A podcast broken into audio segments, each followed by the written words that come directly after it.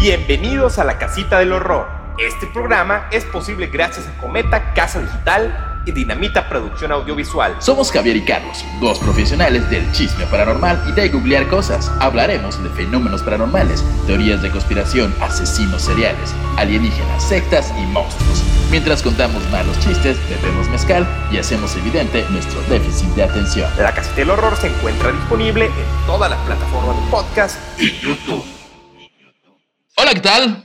Eh, Hola. Hola, ¿Qué onda. ¿Qué onda, Carlos? ¿Cómo estás? Tanto tiempo sin verte. Pues, sí, ¿Cuántas veces al día hablamos? Creo que hablamos diario. Sí, O sea, seguramente. sí, de repente videollamadas y... Qué, qué. No, sí, hablamos diario. Estamos ahí con un montón de cosas en los proyectos que tenemos, desde el blog que estamos subiendo, la noticasita, el live, la El- merch, El grupo de stickers Que tanto nos han pedido. eh, viene la dinámica de, de los profetas. Si vieron el, el- el show del viernes, vamos a hacer algo ahí. Vayan al grupo, al grupo de Facebook de La Casita del sí, Horror. sí. Eh, exacto. Vamos a empezar ahorita hoy con nuestro último capítulo de el mes del Führer. Así es. De los nazis, la verdad nos metimos ahí, fue como, "Uah, no podemos salir. ya, Pero ya, ya, es el último, se los prometemos. Después de esto regresaremos a, no sé, pedofilia y Pedofilia, niños, monstruos que existen pero no existen, aliens y más pedofilia. el tiempo y demás, ¿no? Este, Y- necrofilia, pedófila. Y antes que nada, como nuestro señor productor José Alberto Rosado nos ha pedido que somos un fracaso promocionándonos, queremos decir que porfa vayan, denle like en YouTube, denle like en Facebook, Instagram y hay un grupo de la casita del horror, de hecho ahí va a ser la dinámica. Eh, estamos viendo qué premio, pero seguramente va a ser unas camisas que hicimos con Illuminati Pizza para el que más votos tenga. Y la dinámica más o menos va a ser así. Nosotros le vamos a dar una cuarteta. ¿Son cuartetas? Son, se llaman centurias, pero son centurias, son como palabras al azar.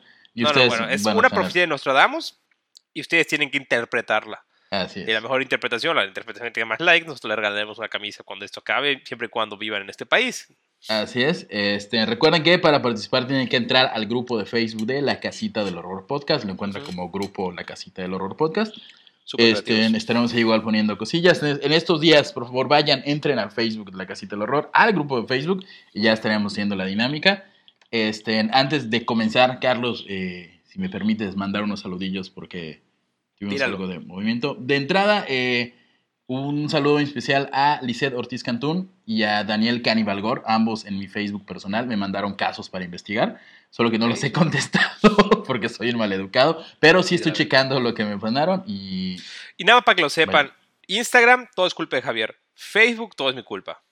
Eh, en Instagram, donde todo sale muy bien, eh, un saludo muy especial a Juan Cruz, el pibe de los pibes. Che, gracias. Nos mandó nuevo material este, este pibe que está de lujo. Vamos a estarlo checando. Uno, te lo voy a dejar así: un hombre gato en Argentina. Hay que, hay que investigarlo. Y también, este, antes de que se me olvide, tengo que dar un, un aviso muy bonito. Eh, Quédate en bata, los chicos de Quédate en bata, que es eh, Q de Tembata, Q de Tembata. Este, pues nada, eh, siempre nos están mencionando en su. Ellos tienen un programa en Twitch, nos mencionan mucho y pues vayan a Quédate en Bata, es un programa argentino eh, de Twitch donde hablan de temas en general, Twitch- medio, medio hemos Twitch platicado es la plataforma donde asiáticas sabrosas juegan videojuegos, ¿verdad? Eh, no son asiáticas, siempre. Hay como de varios países. De- Ok. de- Pero sí, mainly es eso. Ajá, pero, hay- pero por lo visto hay gente que lo usa para otros fines más educativos o de diversión. Los chicos de Quédate en Bata son uno de ellos. Vayan, vayan y. Ok, perfecto. Perfecto. Y, Y- patrocinadores. Sí, pues nuestros patrocinadores están cerrados, como ustedes sabrán, pero queremos decirles que vayan a la merch y la cajita del horror y están las camisas y todas las camisas, exceptuando las que tiene Javier, que es muy, muy, muy especial, pero te- vamos a hacer más. Tuve que hacer Eh, cosas todo va donado para la gente de, de Illuminati Pizza y Georgina Guadalupe pronto retomará actividades de nuevo. Pero síganos en Y- redes sociales, todos están subiendo material y contenido de valor muy importante, unos memazos en, en Illuminati Pizza de lujo y en, y en Georgina Guadalupe tenemos mucha información y cositas bonitas relativas al mundo de la moda. al mundo de la moda, exactamente. Y bueno, Javier, después de esta introducción que esperemos que complazca a nuestro productor ejecutivo José Alberto Rosado, ¿Te hace ¿nos ¿quieres llevar al tema, por favor? Esto, ha acabado el momento de hacer feliz a José. Ahora vamos con, con el intro. Permites comenzar. Por favor. Sin, lu- Sin lugar a dudas, el nazismo tuvo leyendas, historias, rumores y miles de situaciones que rayan en lo sobrenatural, paranormal y hasta ultradimensional. Cultos y experimentos han formado un mito alrededor de un partido liderado por un hombre. Un hombre común y corriente con un pequeño detalle. Ser el mayor genocida de la historia. Pero ¿qué hizo al hombre un monstruo? ¿Por qué ese odio a los judíos? Y lo más importante, ¿por qué demonios usaba ese ridículo bigote? Hoy, en la casita del horror, Adolfo Hitler. Hitler. Claro que sí. Adolfo. Adolfo, le vamos- aquí le vamos a decir Adolfo, Adolfín, Dolfi, Fito. eh, Fito, Hito. Ok. Ok, entonces empezamos con El Ángel de la Muerte. Luego nuestro segundo capítulo fue Las chicas De la Sociedad de la Sociedad. Tula y la SS con algunas cosas ahí locochonas de instrumentos ahí judíos, como la Alianza. Y hoy terminamos con el mero mero. Con así el top of the pops, el master, es master of pops de, de- de esta cosa llamada nazismo. La cosa horrible llamada nazismo. Solo queremos aclarar que tal vez hagamos muchos chistes al respecto. Este, pero definitivamente estamos en contra de cualquier cosa que eh, promueva racismo. No sé, medio por, por tener un momento de, de- protegernos. de protegernos, sí. Con APRED, no nos demanden. Tenemos a nuestra abogada que nos cuida. claro, con claro. Rosa María. Saludos. Eh, capítulo 1, por favor. Capítulo 1. Adolfito Hitler, el Remy de Austria. ¿Remy? ¿El niño ese Ajá. de las canciones? ¿Ok? Sí, Que le iba súper mal todo, su mamá lo vende y así. Casi, casi. Exacto. Así de feo. sí. Adolf Hitler nació el 20 de abril de 1889 en Braunau, Am- no, in. Braun am Inn, Austria. El cuarto de seis hijos de una devota familia católica. Vio morir de pequeño a tres hermanos y una hermana. Algo muy común en la época que tienes ocho hijos para que vivían tre- tres y solo dos iba a llegar. Entonces, lo- era lo normal, ¿no? La esperanza de vida eran 35 años. Si, si tenías un hijo a los 40, ya, ese ya, ya la había librado, ya. Eh, estaba muy apegado a su madre, mientras que recibía palizas frecuentes por parte del padre. También lo normal, ¿no? Era De como- la época, sí era Sí, que se muera tu medio hermano y que te golpee tu papá borracho, Te- era ah, lo sí. más común. El señor Aloy Hitler, que está mamón su nombre, Alois, Alois. que era alcohólico y un infeliz bastardo que a pesar de ser descrito por Adolf como un leal y honrado funcionario, se la vio cometiendo adulterio constantemente y bebiéndose el dinero para comida. Ok, o sea, su- Es- él, él glorificó a su Ajá, padre, él no- aunque nunca- su papá nu- era como... Ajá, eh, nunca lo glorificó tal cual como, oh, mi querido padre, pero siempre lo dejó como, ah, era un hombre muy trabajador, noble, serio, estricto, y ya, como borremos el hecho de que me puteaba todos los Era del días. sindicato del Bester. Era eh, él, algo así, más bien él estaba metido en cuestiones de, como de aduanas y de cosas de ese tipo. e- Ese tipo Ah, era de gente de funcionario. Branar, sí es cierto. Una onda así, Ok. Pero Curiosamente, el apellido original de Alois no es Hitler. era Vera, Pues, Alois Vera. Hasta los 40 años tuvo el apellido de soltera de su madre. Impronunciable esto, brother. Trataré de hacerlo, el apellido de soltera era Schickelgruber. Schickelgruber, el cual tenía que utilizar porque su padrastro se negaba a darle su apellido. Lo- la cosa fue que un tío suyo, de apellido Hitler, Hitler. lo adoptó para nombrar heredero. Ninguna fortuna, nada por el estilo, no era un duque ni nada, era solo como sus gallinas. Ajá, como un cuarto, una habitación en algún lugar recónito en Austria y Un cochinito ahí, te lo adopto, es tuyo. dos gallinas. Y durante el papeleo hubo un error de dedo casual y nunca se corrigió, entonces acabó siendo Hitler. Pero eso pasaba todo el tiempo. Sí, sí, sí, Mi completamente. abuelo tenía tres fechas en que nació, Mi papá dos tiene apellidos. Mi papá tiene mal su fecha de nacimiento justamente por ese error. De- O sea, ¿te imaginas en esa época que todo lo apuntaban? Seguro llegaban pedos todavía a trabajar. Júgale, Hitler. Pero señor Sí, Hitler. listo, vámonos. Es Hitler. Sí, más mamón. Va, va- va- va a vivir un poco más el apellido. Lo que no sé es que si técnicamente es el primer Hitler de la historia. Porque el apellido era Hitler. Y en algún error es Hitler. Entonces tal vez sí es el primer Hitler de la historia. Tal vez el único, ya no hay Hitlers. Sí hay, y qué tonto soy porque no lo puse en el guion, pero al final es muy pequeño el dato. Hay dos Hitlers que viven en Estados Unidos, eh, curiosamente en, una, en un barrio judío, y son dos señores obviamente ya, ya grandes, eh, creo que es un hombre y una mujer, y son eh, nietos o bisnietos o algo así de la media hermana de Hitler.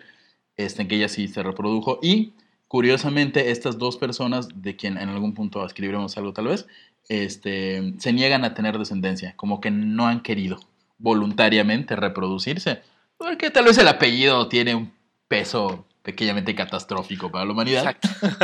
Así que te digan de sí, ya no hay descendencia de Hitler. Porque... Ok, ok. Bueno.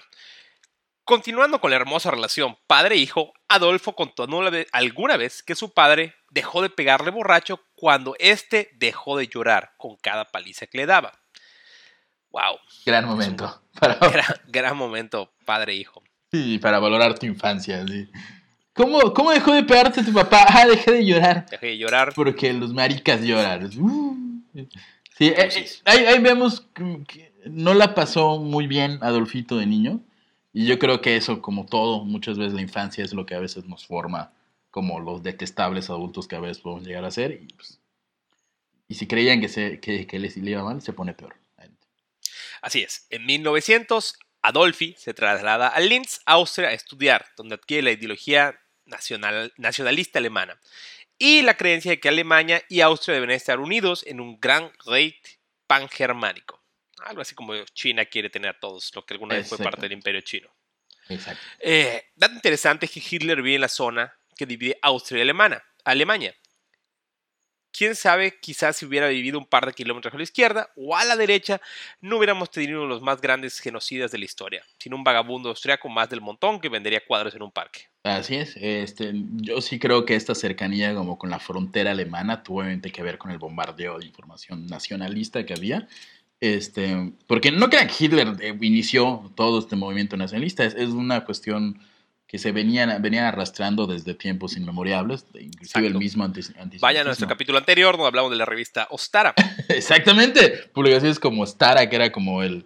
¿Qué podría ser el Ostara? El OVNI. ¿Te acuerdas de la revista OVNI? Era como el libro vaquero Ario. El libro vaquero Ario, ok. Sí. sí.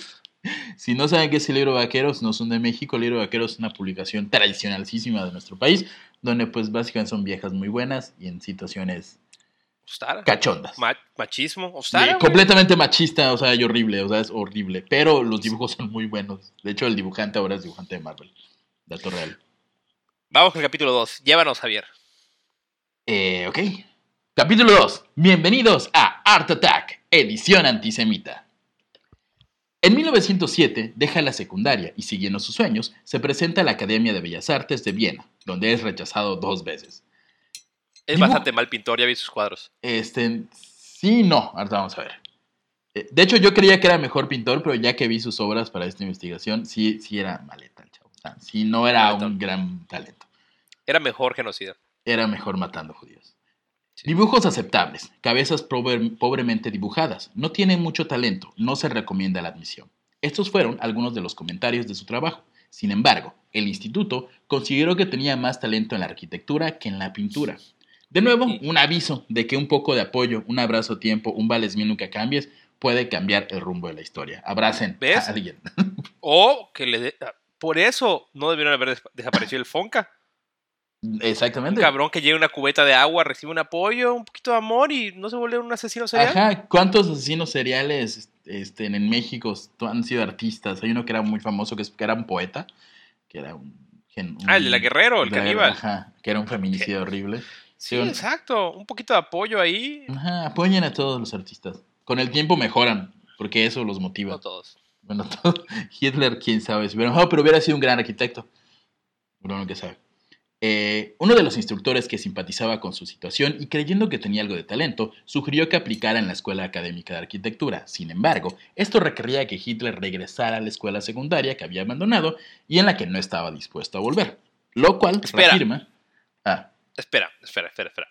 ¿Podías entrar a la Escuela de Bellas Artes de Viena siendo primaria trunca. Secundaria trunca. secundaria trunca, pero no podías entrar a la escuela de arquitectura. sí, exactamente. Es el valor de las artes en la Alemania prenazi. Este, ah, no sabes leer y escribir, pero dibujas cabezas más o menos bien y dibujos aceptables. Entra a Bellas Artes. Sí, él, voluntariamente se sale de la secundaria este, por, por querer estar más cerca como de Alemania o algo así. Y asumo que porque no le iba muy bien en la secundaria. Y este, pero sí, podías hacer eso. Qué padre. Ok. Wow. Con la secundaria podías ser artista, pero no arquitecto. Apoyo a las artes. Con el rechazo de la Academia de Artes, Adolfo aplicó la de vivir del arte y se puso a vender postales en Viena, mientras frecuentaba cafés de pintores y artistas, con la idea de que alguien lo descubriera. Esta devoción por el arte sería, sería remarcada años después en una plática con el embajador británico Neville Henderson. Es una cita textual de Hitler. Una vez que se resuelva la cuestión polaca, quiero terminar mi vida como artista. Esto en referencia a la invasión que ese año Alemania realizó contra Polonia y a decir lo que desató la Segunda Guerra Mundial. Sobra decirlo, no terminó una vez resolviéndose con Sí. tener Polonia. Sí, como el, el creo, éxito. Que, creo, que, creo que él se refería a la polaca como la política. Ya sabes, como en México le dicen a la polaca, Ajá, ajá, lo la del pensé. país. Sí, Entonces, no- por eso cuando invadió Polonia tuvo, no se resolvió el tema. Todavía De- faltaba algún tipo de, ahí de política. como todo el mundo. Este, de hecho, la, res- la- no, la resolvió invadiéndola. La, sí resolvió el asunto. Este, Y no, para ahí. Sí, Spoiler. spoiler no, se convirtió en artista. Este, de acuerdo con la revista Life, Hitler pintó cientos de obras. Algunas de estas dejan ver que la habilidad para la pintura de Hitler era pobre. Por ejemplo, porque pintaba personas, muy rara vez. Se especuló que esto era por su falta de voluntad o falta de habilidad. De nuevo, no le gustaba pintar personas. Pues es muy cabrón, es de lo más difícil, Sí. tiene que saber un chingo de anatomía. Mano, o sea, no pintar soy retratos no está así como cualquiera lo hace para nada. De hecho, ¿sabes quién era un gran pintor? ¿Quién? Winston Churchill. ¿Ah, sí? Ese güey era una reata. Yo, es mi fan, yo soy fan de Winston Churchill. De Churchill. Sí. El, el otro día, no, yo en alguna de las, de las investigaciones, descubrí una banda de swing de la época de la Segunda Guerra Mundial, alemana, que hacía canciones como satíricas en contra de Churchill. Ah, Te busco el nombre y lo pongo en algún lado. ¿no? Ok. Pero está interesante. Había como swing nazista. Big bands, pero nazistas y fascistas y, y antisemitas. Música feliz con mensaje horrible. Eh, sus pinturas eh, presentan énfasis en la arquitectura, mostrando lugares públicos, edificios y casas de campo. En otras, sin embargo, se concluyó que tenía una pizca de talento.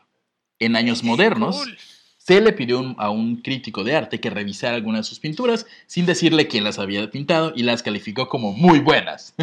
Güey, la, la humanidad no ha mejorado, cabrón. O sea, si llegamos al punto en el cual ah, no hay nada que hacer, hay que hacer algo nuevo con el arte. Que alguien evalúe las pinturas de Hitler, solo porque no tenemos nada que hacer. Tu amigo recién egresado, ah, ¿yo? De, de arte moderno en Superbad. Cuéntanos, ¿qué crees de este? Muy buenas, las calificó como muy buenas. Eso, eso, no hablo de arte, porque yo tengo teorías muy fuertes con el arte. Tú tienes como un conflicto con el arte moderno y la... Con todo eso, muy cabrón. No hablo de eso. Siento que son unos inútiles que no saben para nada. Posiblemente por eso esa persona dijo que eran muy buenas, porque no tienen los más mínimos conocimientos de arquitectura o de proporciones o de anatomía. Dejémoslo ahí. Ok, sí, pero luego, luego Carlos se emociona hablando de arte y nos demanda Marina Ibrahimovic. El crítico comentó que su manera de dibujar, eh, de dibujar personas era muy peculiar, ya que simbólicamente denotaba una falta de interés en ellas. Emocionalmente hablando, los colores que utilizaban son los que ut- utilizaría un pintor triste. Un pintor chileno, weón. Eh, exactamente, Hitler tenía un corazón de artista chileno que era un corazón de artista triste, porque los chilenos hablan todo el tiempo, estuvieran tristes, weón, ¿cachai? Estamos tristes, ¿por qué? No sé. Eh, Ok. ok. Vamos con el capítulo 3, pues el momento artístico de Hitler, que, que pues, resumidas Pues cuentas, como todos vieron, no prosperó. no, no. La, la importancia del arte, apoyar el arte en, la- en la historia es, Ese, el arte y el deporte, chavos. Ajá. Ahí está la cosa. así es. Ah, Capítulo 3. Todos los animales son iguales, pero hay algunos animales más iguales que otros y ninguno es judío. Por favor, Javier, dime qué trata este capítulo. Así, volate la cabeza. Este, sí, ah, sí, vamos. Eh, tras dos rechazos por parte de la Academia de Arte y sin poder volver a presentarse, este, comienza a vivir como un vagabundo y termina en un hostal para indigentes, a la par que trabajó como cargamaletas en la estación de trenes, obrero de construcción o mi favorito, Don Barredora de Alemania. Pues... eh, Don Barredore, a quien yo eh, soy. De los Simpsons. Sí, porque él trabajaba barriendo nieve de las casas, lo llamaban, era el Don. Barredora. O sea que acabó siendo un hobo. O o un artista malogrado del principio del siglo pasado. O un egresado de comunicación actual. Exactamente. Tenía su podcast, Adolfo. Adolfo Comunicólogo. Hola, hoy En estamos esta en- época, sí.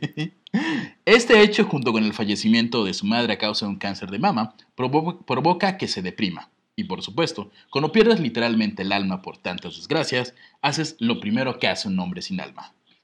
Interesarse en la interesarse política. En la política, así es. Porque el- es el lugar donde va la gente que no tiene alma. Exactamente. El PRI es la gran muestra, prueba de todo eso. Eh, de las entrañas de la maldad comenzó a desarrollar lo que años después sería su ideología política, marcada por un rechazo al marxismo, socialismo, comunismo, pacifismo y demás cosas terminadas en ismo que hacen felices a tus amigos los licenciados de antropología y literatura o a tu primo, el comunicólogo hipster antisistema. Ok. Igual en esta época nacería su ligeramente conocido antisemitismo, lo cual es un gran momento para la sección ¿Por qué Adolfito odia a los judíos? Ok, espérate, antes de eso, yo voy a dar unos datos curiosos que Ah. me acuerdo que leí en un libro de él. En esta época, cuando estaba allá en, en Austria, es cuando visita a un librero que tenía que lo introduce como del mundo del ocultismo, siendo como un vago que era. Iba y pues básicamente ayudaba a limpiar y cosas así a cambio de poder leer los libros y ahí aprendí un poco como sobre la masonería, sobre eh, el peyote, de hecho sobre ahí se interesa con el peyote y empieza a experimentar con ciertas drogas alucinógenas. Ok, Hitler se lo pasaba bomba. Sí, pero, pero pobre. Sí, no, por- Y, y eso fue durante esta etapa en la que pues realmente era, pues no sé, como cualquiera así de la Facultad de Antropología de la UNAM o algo así. Ajá, que de comunicación social, que sale y no sabe qué hacer. Tenía su morralito. Hitler tenía su Ah, Ajá, su morralito. su- Y se paraba en el parque de Viena a patear la bolita, ¿sabes? sí, es cierto. y hacía pulseras. Vendía pulseras. Así como, Vendía llévelo, pulseras. llévelo, flaco, llévelo. 3 por 10, 3 por 10. 100% alemanas. 100% 100% alemanes. arias. Arias, sí, una- unas aguilitas así, ¿no? Sí. No es basura judía, es este. Alemania 100% ario, 100%. Exactamente. Y esa fue la época de vendedor de pulseras de... De Hitler, eh, Hitler. sí. Se fue, Sí. se fue una temporada a Tulum a- cuando era DJ. Que los todos son DJs y se fue a Tulum. Vendió Exacto. pulseras, ya regresó, más, más como que relajado. Y creó un, un imperio. Un imperio, sí. Pero Eh, cuéntanos, ¿por qué odia a los judíos? Si bien el antisemitismo es algo presente en la historia, hay que reconocer que en años anteriores a las guerras, eh, en Alemania creían que los judíos de alguna forma eran diferentes, no los veían igual, y eh, los judíos fueron víctimas de discriminación por motivos religiosos. Sin embargo, la cosa se pone más densa porque aun cuando estos judíos se convertían al cristianismo, este, seguían siendo discriminados porque según los alemanes eh, no, no eran iguales a ellos por su línea de sangre. Ok. O sea, como que siempre buscaban un pretexto para, ah, no eres igual a mí porque le rezas a otro Dios. Pero yo soy cristiano, ah, porque tu sangre es distinta a la mía. Y todo esto vino en la educación de, de, de- de Hitler. Y entre las leyendas urbanas de la causa del odio de Adolfo a los judíos destacan, uno, que Hitler tenía ascendencia judía y eso le daba mucha vergüenza. Ok. Un ataque sufrido en la Primera Guerra Mundial, en el cual hablaremos más adelante. Enfermedades venéreas causadas por prostitutas judías. ¡Wow! Eso era a lo mejor. Suena a eso, por esa razón. Eso fue. Te lo dije. Sí. La Cuando idea- eras joven en esa época recorrías el mundo o te das sífilis. Eh, y él no recorrió el mundo, solo estuvo entre, entre Austria y Alemania, entonces sífilis por prostitutas judías. También eh, Hitler tenía la idea de que los judíos quieren conquistar el mundo mediante el capitalismo. La idea más vieja del mundo. Ajá, y este, irónicamente también creía que los líderes comunistas eran judíos, pero solo los líderes. No le gustaban el Pero- comunismo. Sí, sí, sí, yuxtaponen completamente. Ajá. Capitalismo judío. Ok. Pe- ok, Pero, ¿qué pero pasa? los líderes eran judíos, pero la mayoría comunista no era judía, pero los líderes eran los judíos y ellos Yo no conozco, yo no creo que existan los judíos comunistas. No a la verga. Si amigo estás viendo esto y eres judío y comunista, cuéntanos cómo es tu vida de divertida. Sí. Eh, si bien ninguna de estas teorías o historias son comprobadas, se le atribuye principalmente al nacionalismo alemán y las enseñanzas de personalidades como George Rieder von Schornem, quien opinaba que los judíos no son ciudadanos plenos, y el alcalde de Viena, Karl Ruger, quien pro- promulgaba ideas Güey. ¿de dónde salían estas ideas? Eh, Eran tiempos donde ver inferiormente a cualquier otra persona por una razón, porque era diferente era muy tenía pelo rizado, no sé. Ajá. Ah, tiene chinitos. Este, vamos a escupirle. Oye, chico, no me ocupa. O sea, entiendo que la gente odia a los judíos porque mataron a Jesús, pero aparte de eso, no le veo otra razón. Este, sí, no hay como una razón. De- pero es que es eso, es un odio por la muerte de Jesús metido desde hace miles de años. Dice, en, en tu guion habla sobre que dicen que tenía solo un testículo como Napoleón. Sí, se lo mencionó. Tengo un capítulo entero dedicado a los órganos reproductivos de Hitler. ¡Wow! Me encanta. Gracias, Javier. Este, eh, bueno, basta de exposiciones. Pasemos al momento histórico conocido como el argumento internacional más efectivo para ganar una discusión. Efectivamente, hablamos de la La guerra.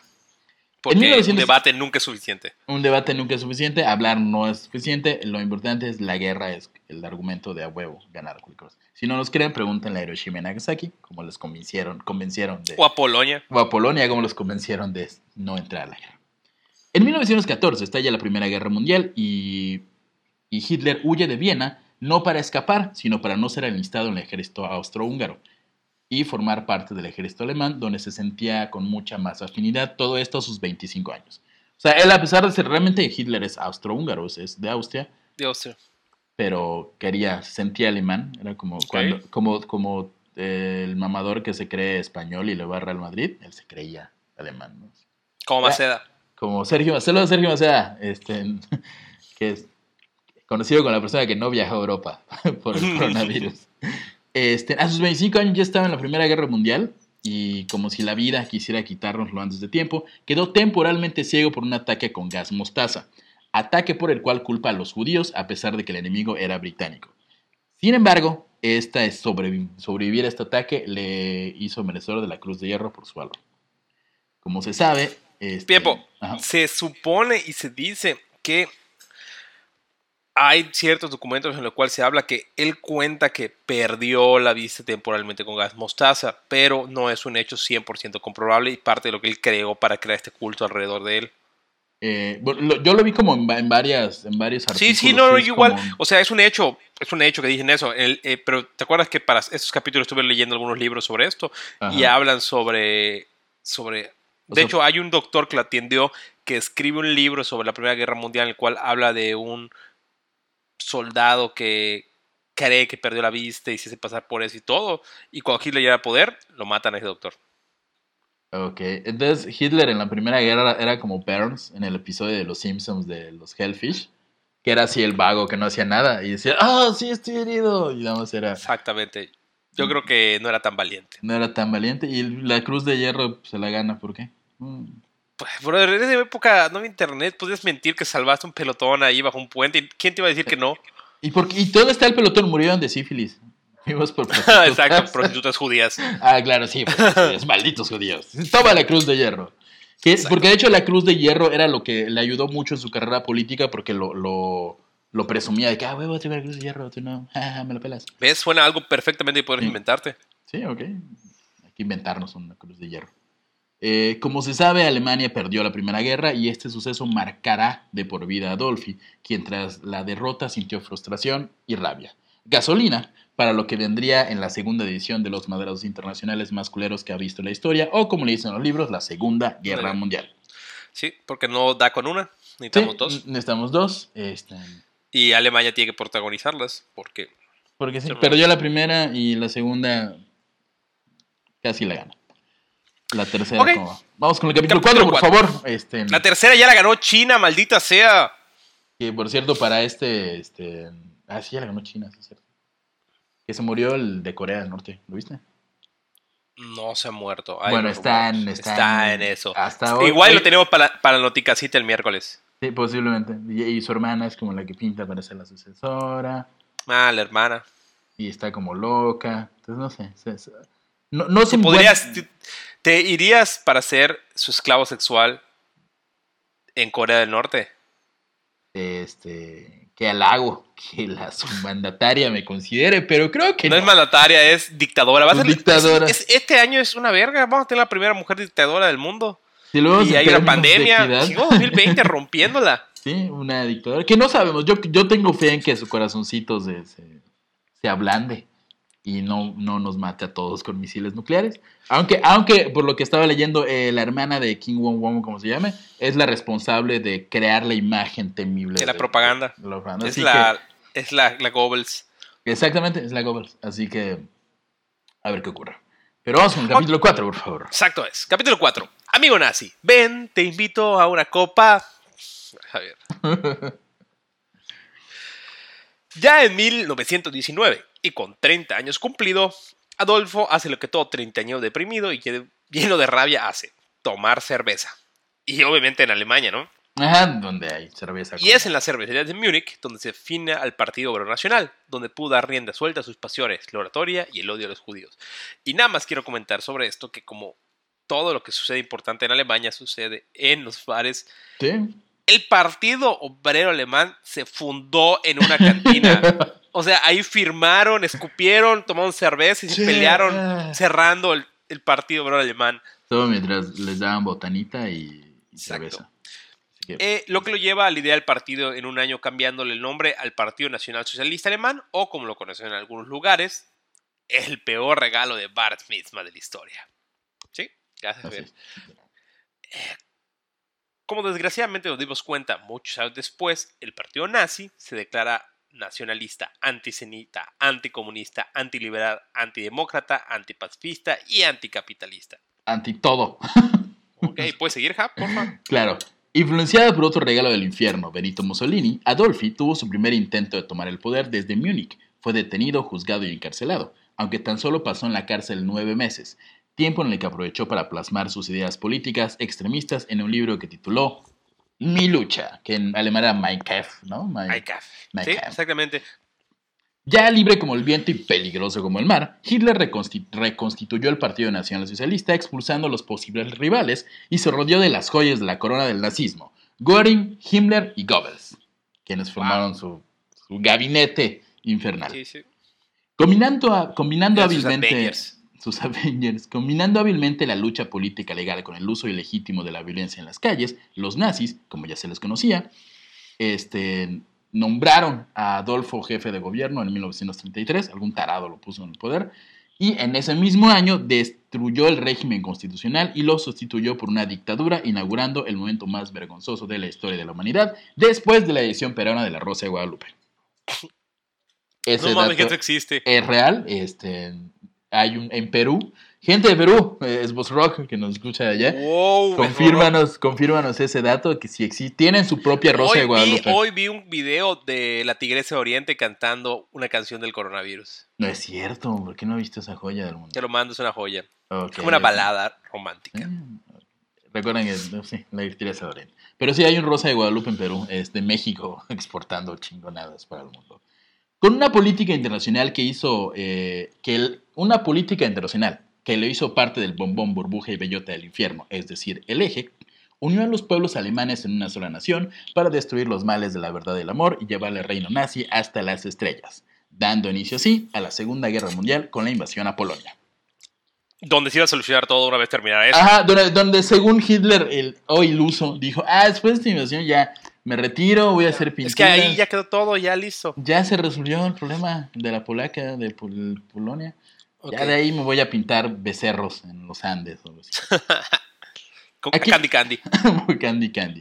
Aquí ya todo es historia. Literalmente, en episodios pasados hablamos de la relación del nazismo con los platillos voladores, sesiones espiritistas, experimentos con humanos, ocultismos y la necesidad de ser el centro del universo, acumular y aniquilar judíos como pollitos pintados de colores en una feria. Vamos con el 5, que ya, ya, ya, ya pasamos la parte histórica, viene lo bueno. Las Ok. curiosidades. Oh, Javier, esto tiene. ¿Quieres, que lo, ¿Quieres quieres que yo lo cante y tú lo dices el 5? Cántalo, por favor. Capítulo 5. Amor, amor, amor, nací o de mí, nací o de mí, nació de Adolfo. Wow. Javier. Gran- ¿Qué gran- título te daste hoy? Sí. Ok. Con todo encima y el gran trabajo que obviamente se llama sobre sus hombros, Hitler tuvo tiempo para hacer el amor, el delicioso. El, el snooze Pues Eva von Braun, a quien conoció a raíz de su trabajo como modelo para Heinrich Hoffmann, fotógrafo del partido nazi, primero fue su secretaria y de allí en medio del apocalipsis fue donde nació el amor, que duraría hasta su boda civil en un búnker en 1945. El ine- inevitable fin de sus días también fue en ese lugar. Ahora se sabe que el Führer no era un entusiasta de las relaciones amorosas, Sin embargo, hay evidencia de una enfermiza y obsesiva relación que mantuvo con su sobrina Geli Rabau, hija de una media hermana a quien antes de su llegada al poder llevaba sus actos públicos y con el paso del tiempo controló su vida y fragmentó ¿qué? Y en un fragmento de una entrevista, este, Adolfo habla de, de su sobrina.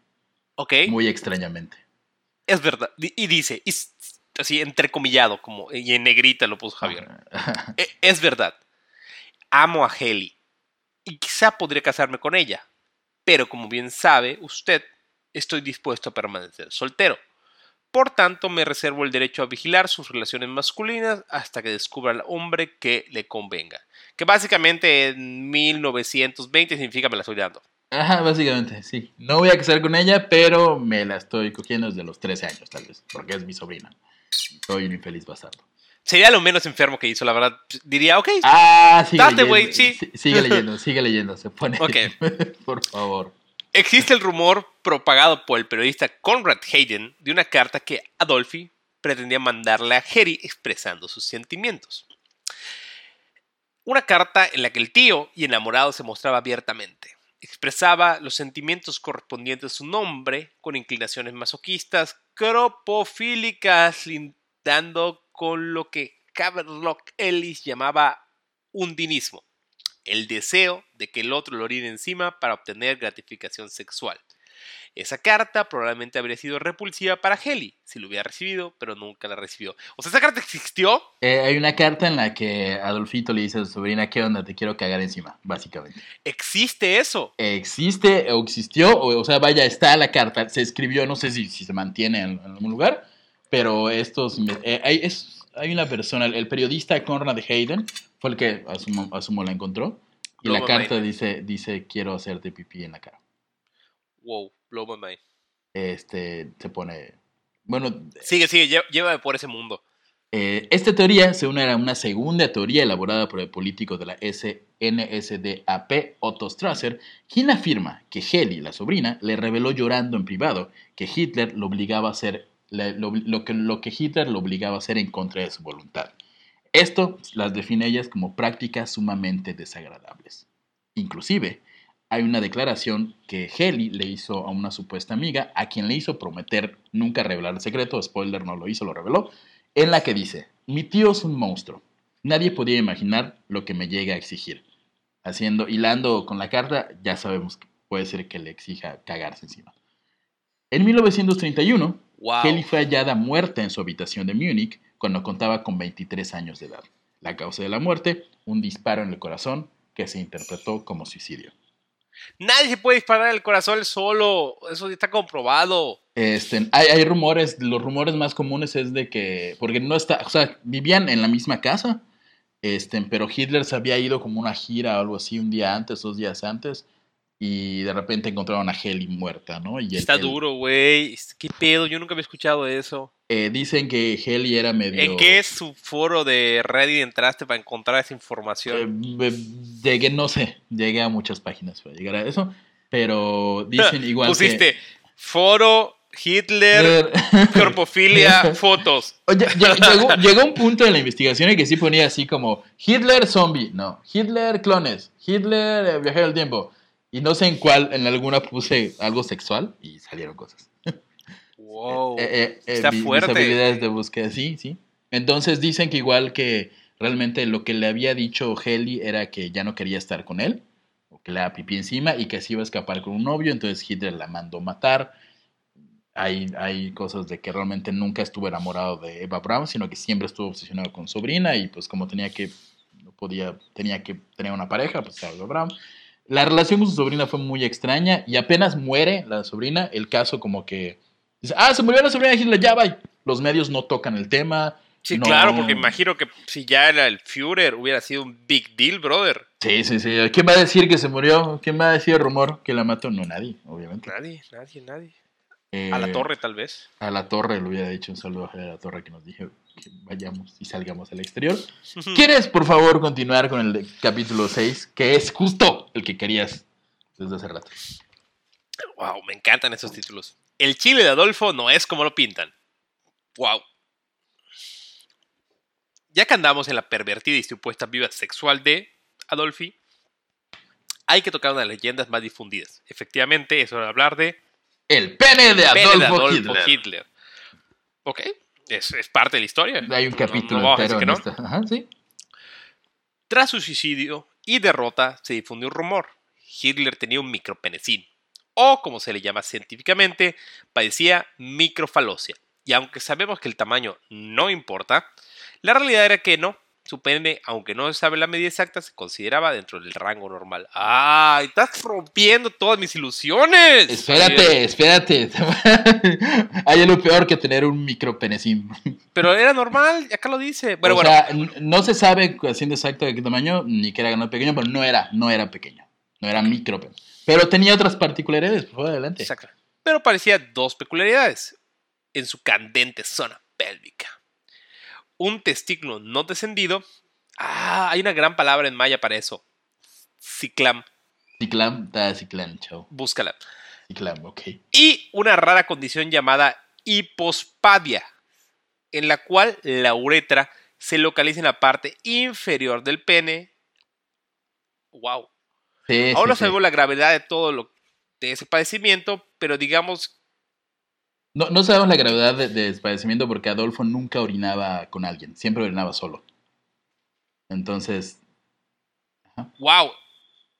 O sea, wow. Me sorprendió. el- ahorita. ma- ma- más abajo se explica un poquito como que ok, sigue, por favor, sigue, sigue. Este, lo de su huevito tiene fundamentos eh, reales, pues cuando estuvo en la cárcel en su fallido golpe de Estado en 1923, un doctor lo examinó y lo registró y él confirmó que tenía crip- criptorquidia del lado derecho, por lo que significa que su testículo derecho estaba escondido dentro de su cuerpo. Oficialmente a Hitler le faltaba un huevo. O sea, su huevo, su testículo estaba unido a su cuerpo, así que solo tenía uno y se debe ver muy cagado. De su padecimiento secundario, la hipospadias, no se sabe con exactitud dónde tenía el agujero por donde orinaba, pero hay casos en los que solamente son unos 2 o 3 centímetros de la punta del pene, está acá, y en situaciones extremas, literalmente orinan por el escroto.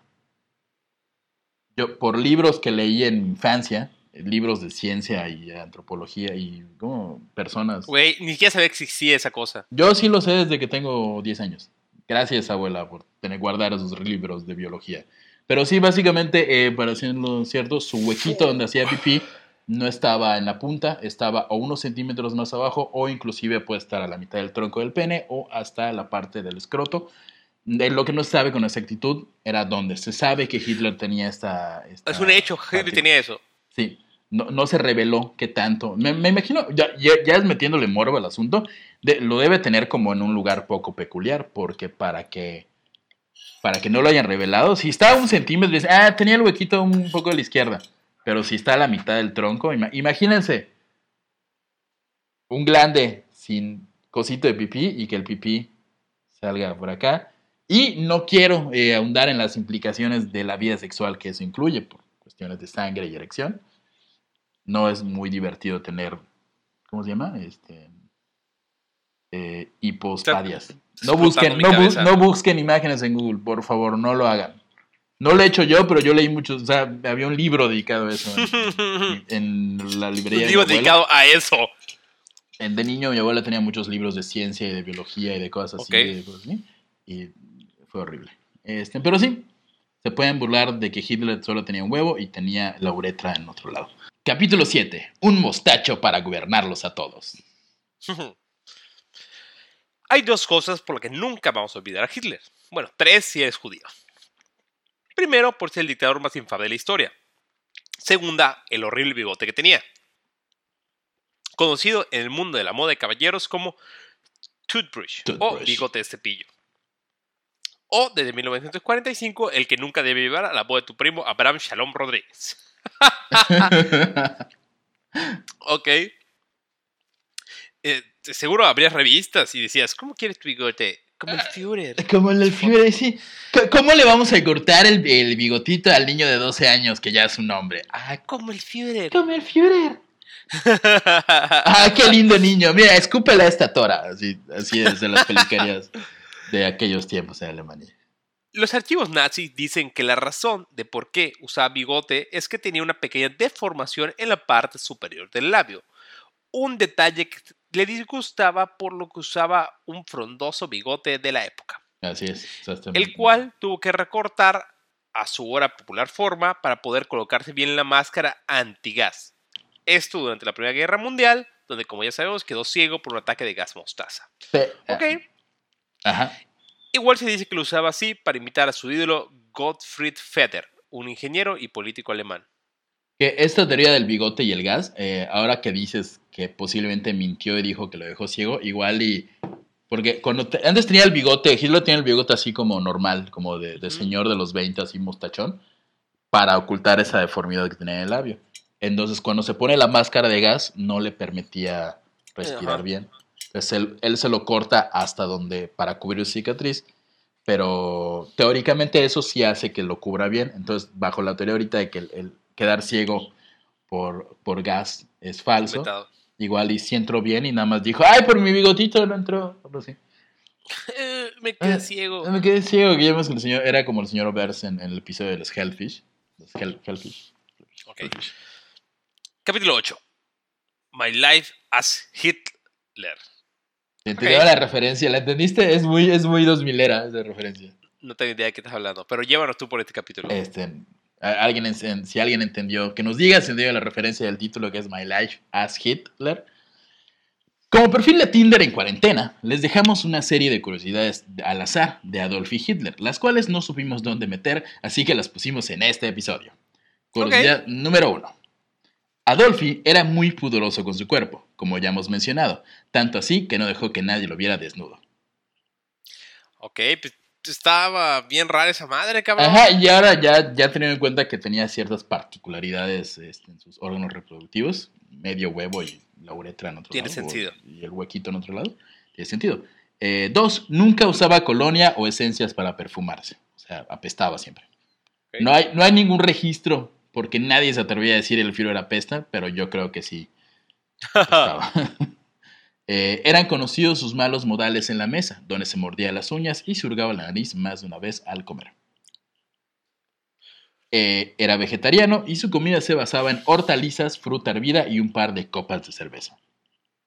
Es, de hecho, ¿Por qué eres vegetariano en esa época donde nadie le importaba? no sé, a él le importaba. De hecho, dicen que en su, bueno, en su infancia no tuvo muchas opciones porque no tenía comida, pero ya después eh, sí comía carne y ya después, en alguna razón extraña como de amor a los animales, creo yo, pues eh, decide ser vegetariano. Recordemos que él ya en el partido, la única cosa, y es real, la única cosa buena que hizo el nazismo en Alemania, la única cosa buena fue en abogar por los derechos de los animales y cosas así. Eh, irónicamente, este, quitaron a los animales de los laboratorios, pero pusieron a los judíos desnutridos, así que una por otra. Pero lo único Dios bueno, da, Dios quita. Dios de Dios quita, es eso. Este, como señora bien, eh, Adolfo disfrutaba de las infusiones del café y los postres. Esta adicción a los postres le produjo varias infecciones estomacales. Es real. Eh, para ser alguien que basó su leyenda en incinerar gente, Hitler odiaba que la gente fumara cerca de él. Era un mamoncísimo de lo peor, ya que en las cenas con invitados de la, de la nada se arrancaba a hablar específicamente practicando sus ensayos políticos, que generalmente eran temas del tipo cuando estuve en Viena o cuando estuve en prisión. Con él. Está- ajá, estás en la típico que estás en la cena, así de que, no, sí, es que... en Y este- empieza a practicar su discurso. eh, eh, recuerdo, eso me recuerda. Qué rica está eh, este, el jamón ahumado. Ah, justo me recuerda cómo no comí jamón cuando estaba en prisión. Porque cuando estaba en prisión aprendí los valores del nazismo. Bueno. Eh, era un gran amante del circo. Muchísimo, le gustaban mucho los circos. Eh, solía enviarle a los artistas chocolates caros y flores. Además que siempre mostró preocupación por ellos y sus familias cuando sufrían algún accidente en el espectáculo. O sea, mostraba compasión por la gente del Cirquero, circo, ok, pero no. Su niño interno estaba ahí presente todo Es, eso, de nuevo, todo lo que nos pasa en la infancia, esa infancia feliz que no tuvo yendo al circo, pues ya la pudo disfrutar siendo un horrible ser humano, pero un adulto. ¿no? Eh, otra de sus pasiones era el cine, solía ver películas todas las noches en su cine privado, generalmente filmes extranjeros prohibidos en Alemania, y su género favorito era la comedia y, o ironía, se reía mucho con los comediantes judíos. ya. Ya completamente pirado, se sabe que mandaba a rodar películas sobre tortura, ejecución de prisioneros políticos y sus asistentes le conseguían fotos y películas porno. Completamente lo creo. Eh, y ya por último, en cuanto a la música, le gustaban algunos cantantes judíos, la música gitana, las óperas de Wagner y las marchas de colegio de fútbol americano de los Estados Unidos. ¡Qué pedo, Hitler! O sea, Wagner, lo sé, es como conocido, pero Ajá, las óperas. Así, el, el, eso, rap, pam, pam, pam, pam, pam. Pam, pam, pam, Eso es de México, ¿verdad? Sí, la banda de guerra. Pero ese tipo de música de los colegios de fútbol americano estadounidenses, ese tipo. Okay. La banda de... Sí, ok, ok. Sí. Hitler era muy raro. Eh... Muy raro, brother. Vamos con el, el- el siguiente capítulo, el capítulo 9. Este, de hecho, es, ahora sí hablamos del tema que no metimos en el, en el anterior. Aja, es La- la frase chiquita, oh chiquita, que sepa que te gustó gusto. así. Oh, Eh, Ok. eh, ¿Voy yo, vas tú, vas tú, voy yo? sí, no sé. Es, es la domino, la domino, nene. Este es completamente, sí. Date. Hay una leyenda urbana que dice Adolf tuvo en sus manos la lanza del destino. La mítica lanza con la que, según los relatos bíblicos, el centurión romano Cayo Casio Longinus hirió del costado a Cristo cuando se acababa de morir en la cruz. Un gesto hasta cierto punto piadoso de parte de Longinus porque, pues, si estás crucificado y te puedes quedar ya varios días, pues ese chavo le dio su piquetito ahí y ya. Para que ya muera. Que, por cierto, di- dicen que cuando le pica el costado sale agua, que es como uno de los Ujú. Pero que ya luego tienen su que se recoge del cáliz, de hecho, brother. De hecho, el, el- de hecho, A ver, es, eh, venga, es tu programa, échalo. no, ya, no es, o sea, tiene que estar junta a los dos para que realmente Tenga el. tenga la magia que se necesita. O sea, no El es cáliz, solo, el- Y la lanza. sí, tiene que estar juntos. Ok. O sea, no es así uno y otro. De hecho, por alguna razón, alguien de la cena se llevó el cáliz y cuando vio el agua dijo, ah, chinga, acá lo tengo que poner. Y la ¿Dónde no? puso ahí. ¡Ah, qué bueno que tengo un cáliz! que era de ayer donde tomamos vino. ¡Ah, perfecto! Y, ahí en, funcionó todo. en México hubiera sido un, caballito de, de shots. Exacto, ¡Ah, ahí sí, funcionó sí! todo. Ah, Exacto. El Santo Grial, ¿no? El Santo Grial, ese nombre buscaba. sí. Ahí, ahí está todo junto, ¿no? Entonces, el Santo Grial tiene que tener la lanza de ese Longiros, ¿no? Y todo indica que la re- li- reliquia se custodiaba en el Palacio Imperial de Hofburg, en Viena. Eh, hay, tres, hay tres o cuatro que dicen ser las auténticas lanzas del destino, ¿no? Pero una de las más, más importantes estaba en Viena. Ok.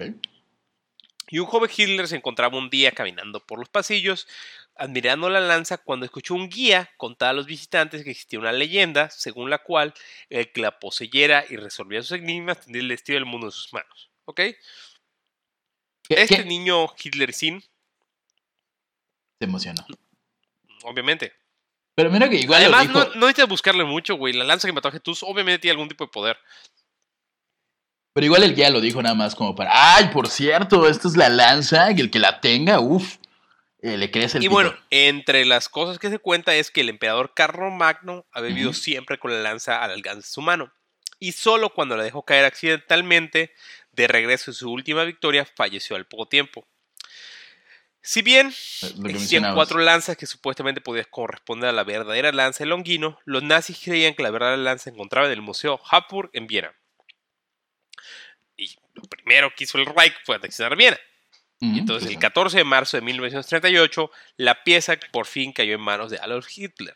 En octubre de ese mismo año, el Führer alemán dio la orden de llevar el tesoro de Habsburg a Nuremberg. Nuremberg fue así como la caja fuerte de los tesoros alemanes. Dicen que cuando Hitler entra a Viena, bueno, Hitler, el ejército alemán entra a Viena, liberan las calles, Hitler entra personalmente al museo y está una hora completamente solo, sale con la lanza, se la entrega a la gente de la SS y la gente de la SS la lleva a Nuremberg. Ok. Después de alcanzar la frontera alemana, el tesoro terminó en el vestíbulo de la iglesia de Santa Catalina. Después de los intensos bombardeos aliados del octubre de los 1944, durante los cuales Nuremberg sufrió enormes daños, Hitler ordenó que la lanza, junto con el resto de los tesoros, fuera enterrada en, la bo- en una bóveda es construida especialmente para eso. escondiendo su, su. Exacto, o sea, todas las reliquias, recuerden que los nazis estaban obsesionados con las reliquias. Seis meses después, el séptimo ejército norteamericano rodeó la antigua ciudad, defendida por más de 20.000 soldados, 100 tanques Panzer y varios regimientos de artillería, y logró tomarla el 20 de abril de 1945, el mismo día que Hitler cumplía 56 años. Diez meses más tarde, el 30 de abril de 1945, la compañía C del tercer, regimiento del ejército americano, al mando del teniente William Horn, logró localizar el tesoro de los Habsburgo y la fabulosa lanza de Longuinos. Curiosamente, tal como supuestamente le ocurrió a Carlomagno, en una increíble coincidencia, ese mismo día y unos cientos de kilómetros de distancia, en un búnker localizado en el subterráneo de la Cancillería de Berlín, el prócer del nacionalismo alemán se quitaba la vida disparándose con una pistola. El mismo día. No lo creo. el mismo día 30 de abril, que por cierto, si están escuchando esto el martes, 30 de abril es como mañana pasado. ¡El día del niño! Y el día del niño. la muerte de Hitler y el día del niño, el mismo día. Sí, la de Longuinos es. Vean, vean Constantine. Ya, la verdad, tengo que enseñarles. Ajá, Constantine nos explica completamente para qué sirve el lanza de longinos. Sí, Yo no sabía que funcionaban a la par con el, el sí tiene que estar las dos. Te pones el santo grial en la cabeza y ya. pff, O sea, como que es uno de los grandes temas como del ocultismo, como que no fun el Santo Grial, ya sabes que todo tiene como el tema de la interpretación, este tipo de cosas. mm, ujú. Y el Santo Grial por sí solo, pues no es el tema de que fue la última cena, sino es el agua del cuerpo de Cristo que entró al Santo Grial. Y tienes la lanza que perforó. Entonces, obviamente, era con esos dos conquistas así el mundo, a la verga. Ok, y curiosamente el día que, que Hitler perdió la lanza es el día que murió, Como Carlo Magno. como Carlo Magno. Habían varios. de hecho, Había, había- varios sí, mencionó, dejé a Carlo Magno porque era como el más. el Es- más hay varios ejemplos de gente que tuvo la lanza y Barba negra, barba. en el momento que la dejan, mueren. Ujú. Javier, llévanos al capítulo 10, por favor. Capítulo 10. Adolfo. ¿Quién es Adolfo? Yo soy Cosme Fulanito. Argentina. Claro. fue- Tenía que ser. Tenía que salir Argentina. Eh, Argentina fue el lugar de escape de muchos nazis. Se sabe de la predilección y la facilidad de los alemanes por establecerse en la, en la bella tierra del fútbol con acento en la U, los choripanes y Gustavo Cerati. Tras la muerte, entre comillas, muerte de, de Adolfo, el rumor de que escapó a Argentina creció como la popularidad de Dibu en los 2000. Referencia completamente argentina. Brother, Argentina era el bocarratón de los nazis. sí, completamente. O sea, todos iban para allá. Vean nuestro episodio de Jo- Joseph Mengele. Ahí eh, se narra más la vida de este. Y ya estuve leyendo, o sea, todos, o sea, les mamaba Argentina a los nazis por alguna razón. Que, eh, no- el no- choripán, el vino, el, el fútbol con el nombre. tango, fútbol, no lo sé. el tango, algo, el choripán, algo. el- los algo asados, había, pero el bife, el fútbol, no sé qué tenía una Argentina. atracción Sí, por Argentina. ¿Por Al lado qué? Chile, Uruguay, no, Argentina. Argentina. Che, Argentina, a ti todo lo que necesito. No, no tiene judíos una mesa de Argentina, ¿no? No, no sé. Bro, tiene un chingo de judíos. ¿Por el qué, ataque entonces? a- a- a- a la- al centro cultural judío. ¿Por qué, por qué los. Anda al este, Netflix y ve el documental de Nisman. Tiene un chingo de judíos en Argentina. Entonces, ¿por qué se iban los, los nazis de Argentina? No lo sé. ¿Qué, qué había allá? el asado era muy bueno. El asado. El asado, El vino. El vino. Eh, bueno, ok. Esta leyenda urbana vive eh, viene acompañada de diferentes documentos y elementos científicos, como un supuesto análisis de ADN, supuesto análisis, realizado al cráneo que conservan los rusos del dictador alemán, que indican que no se trata del cráneo de Hitler, sino de otra persona. Esta era como la gran prueba de que Hitler no estaba allí, ¿no? O sea, O sea, los ah, rusos tienen el cuerpo de Hitler. Sí, oficialmente los rusos tienen el cuerpo de Hitler y luego explico lo que ocurre, pero Ok. ajá. Eh, más que los huesos, como que ciertas partes del cuerpo, cráneo y dientes. El investigador, el investigador argentino Abel Basti escribió los libros Hitler en Argentina y Bariloche Nazi. ¡Boom! Eso no está mamón. Bariloche Nazi. Suena, suena un fiestón loco. Sí. Bariloche nazi. Y es uno de los convencidos de que Adolf Hitler no murió en su búnker en Berlín en 1945, sino que se escapó a América del Sur para terminar sus días sin ser reconocido, obviamente, en Argentina. También existen documentos del FBI que indican que las fuerzas de seguridad estadounidenses estaban buscando a Hitler en territorio argentino. Inclusive, se han recogido testimonios que, que dicen que durante la época peronista, el entonces presidente Juan Domingo Perón encargó al coronel Franklin Lucero el llevarle un maletín de extrema confidencialidad a Adolfo Hitler y estamos hablando de 1953. Hay una investigación completa de eso. No sé qué tenía el maletín, pero según Perón le dijo a, a Franklin Lucero... Strudel. Strudel, eso tenía. Porque que, de hecho la conversación que supuestamente ocurrió es de que Perón le dice, eh, che, vos tenés eh, ascendencia alemana, ¿no? Y Franklin Lucero, o Lucero, como se diga, le dice, che, sí tengo, mis padres son alemanes. Ah, pues llévale Pero esto se a un llama joven. Franklin Lucero. No sé, pero se llama Franklin igual. Ok, le dijo, llévalo. Llévalo. Y obviamente le dijo Franklin, che, ¿cómo no va? Y lo llevó. Pero eh, todo indica que todo esto es falso. No es ¿Por qué? Sí, No en el, en sí, en el Ve, 2018. ve- ve Hunters de Amazon Prime. Ok, lo veo hoy. Eh, sin embargo, en el 2018, una investigación hecha con los restos de la dentadura de Adolfo, que se encuentran en Rusia, reveló de manera oficial y pertinente, y hay pruebas de esto, que Adolfo Hitler murió en 1945 en Berlín después de beber cianuro y tras dispararse un balazo. Lo confirmaron investigadores franceses. No En Rusia. puedes, no puedes morir dos de veces. un balazo. Hitler murió dos veces. ¿Cianuro o un balazo? Eh, de hecho, dicen que como que el cianuro se tardó mucho y por eso optó por el... Igual ya le dio culo de morir con cianuro y ya se habrá matado.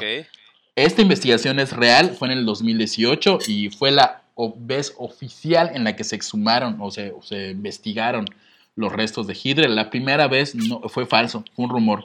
Nadie en Rusia investigó los restos de Hitler hasta el 2018 y dicen, ya podemos parar todas las teorías conspirativas sobre Hitler. No se fue a Argentina en un submarino, no está escondido en una base en la Antártida, ni está en el lado oscuro de la Luna. Comillas, abrimos comillas completamente. Indicó Philippe Charlier, científico y líder de la investigación. En marzo y en julio de 2017, los servicios rusos, secretos rusos FSB y los archivos estatales rusos autorizaron a un equipo de científicos examinar los huesos del dictador y por primera vez desde 1946, contó el experto. Un año entero se tardaron analizando dientes y cráneo y eh, este, dicen que el cráneo tiene un agujero del lado izquierdo que probablemente fue provocado por el impacto de la bala. El análisis de los dientes no encontró ningún rastro de pólvora, lo que indica que el revólver no entró en la boca y que más probablemente fue apuntado en el cuello o en la frente directamente. Además, los depósitos azulados en sus piezas de dentadura postiza podrían indicar que hubo una reacción entre el cianuro y la dentadura. Tomó cianuro, se tardó mucho y se dio un balazo o acá o acá. Es el fin oficial de Hitler. Las teorías son falsas. ¡No! O, o, o, o nos están haciendo Hay, creer que hay son fotos de Hitler en Argentina con una esposa afroamericana. Es cierto, lo, lo- lo- lo mencionamos en algún live. Yo he visto Sí. esas fotos, todo indica que son falsos, pero pues igual y es de nuevo el, el- el nuevo orden mundial queriendo ocultar la verdad. Eh, Bueno, no puedo decir que tuvo una vida, digamos, mediocre. sí, no, o sea, vaya, eh, en lo que cabe le fue bien, teniendo en cuenta que nació de una familia horrible, que su padre le pegaba, su mamá se murió de cáncer, eh, lo rechazaron dos veces de la escuela de artes, eh, tenía un testículo, orinaba. Nada por para que lo sepan, ese es el caldo de cultivo para que crecer un dictador, ¿eh? O sea, cuando vean a una persona que lo golpean, tiene un testículo, lo rechazan de la Academia de Artes, especialmente la Academia de Artes pedorras, saben que ahí hay un pedo. Sí. Sí, el testículo igual. Si ven que alguien tiene un testículo, abracen. Por eso, en, en próximos años, después de que desapareció el Fonca, vamos a ver cómo crece esa curva de asesinos seriales. Sí, sí, sí, sí. El FONCA, para la gente que no lo sabe, el FONCA es una institución encargada en México de apoyar cualquier proyecto artístico. Desde, ah, voy a poner un vaso Se de llama limón. Fondo Nacional para la Cultura y las Artes. Ah, Fondo Nacional para la Cultura y las Artes. Que creo que Y yo alguna vez, básicamente apoyan cualquier cosa que les tiren. Yo creo que alguna vez les tiré un cuento y no me apoyaron. Oh. Entre, Pero, hace he años visto en cosas lanzaba- horribles en Fonca, brother. Creo que sí alguna vez. Eh, luego hubo un tiempo que tiraba cuentos a todos lados. De que, ah, sí, manténganme, soy un vago, soy artista. Sí. Un día en un live hablaremos de cómo odio a los artistas, ¿te parece?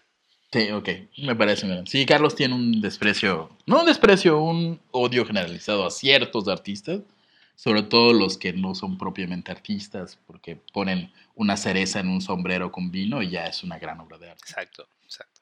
O como la Illuminati Abramovich. De Abra- Abramovich. Yo tengo mis eh, pensamientos encontrados con Abramovich porque como una persona que disfruta del teatro, creo que algunos performances que ha hecho son interesantes, pero igual creo que hay unos que son muy ridículos como, no sé, Como alejarse de su novio caminando a la muralla china. ese es, eh, por ejemplo. Ese principalmente. O uno, no sé, pero tiene otros más interesantes como donde se pone enfrente de la gente y le pueden hacer lo que quieran, es un reflejo de la sociedad en la que vivimos. El arte, el arte es muy eh, Subjetivo. subjetivo. Lo pero sí me caga Abraham. Abraham. Oye, y después de estar un mes sumergido en el nazismo, ¿qué te parece? No, tengo unas ganas de dejarme el bigote así, tremendo. Hoy, te juro, cuando De acabamos hecho, este guion, me estaba sentí ya- libre, así. Tan así como clavado en nazis, nazis, nazis, nazis durante un mes. Que ya terminé el capítulo que sigue, que es Sí. sobre el asesino serial. Ya no podía más con el nazismo. Pero es muy interesante, o sea, estamos ¿Qué- hablando qué- de años que marcaron al mundo. ¿Qué, qué tan bombardeados estuvimos del nazismo que para liberarte del nazismo tuviste que meterte a- con un asesino serial? Sí, no, no. O sea, definitivamente fue salir de esto y, y es importante porque, o sea, el mundo como lo conocemos hoy en día es un reflejo, es producto de, de, Sí, de esa... de esa guerra, ¿no? Y tenemos de ahí, obviamente, después la Guerra Fría, y tenemos, bueno, Corea del Norte, que lo mencionamos en el capítulo, y tenemos China, y todo lo que existe ha sido producto un poco de eso, ¿no?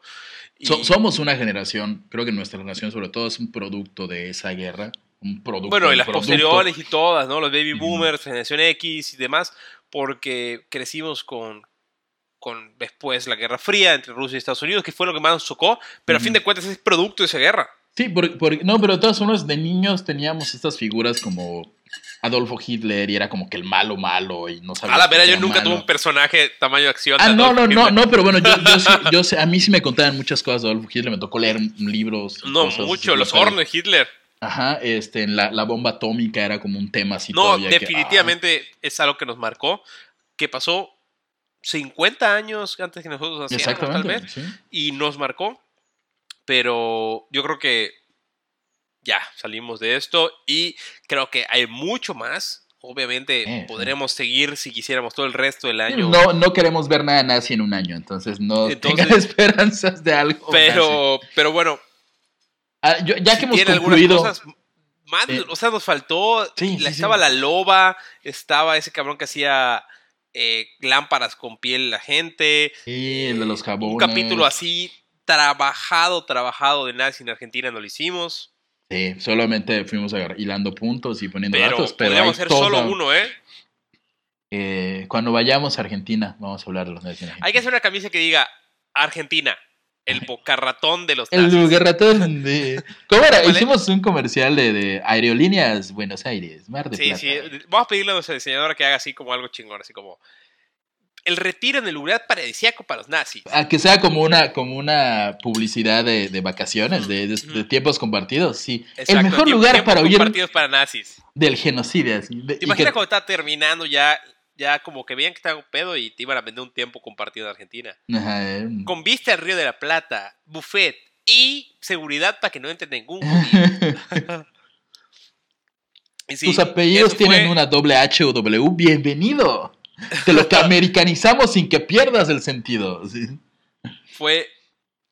La verdad, estoy contento con nuestra semana del Führer, nuestra Eh, quincena. mes Quincena Führer. del mes del Führer. ¿Cuál, ¿Cuál ha sido tu favorito de todos? Si le quieres un favorito. Eh, Te voy a. Es que, como nos dividimos los guiones, Javier y yo, hay como ese cierto tipo de cosas, pero personalmente, Sociedad de Tool y ese es algo que me ha encantado siempre. Porque también soy fan de Indiana Jones. Ah, Entonces, sí, como sí. que tengo esos sentimientos. Pero creo que este es un muy buen capítulo.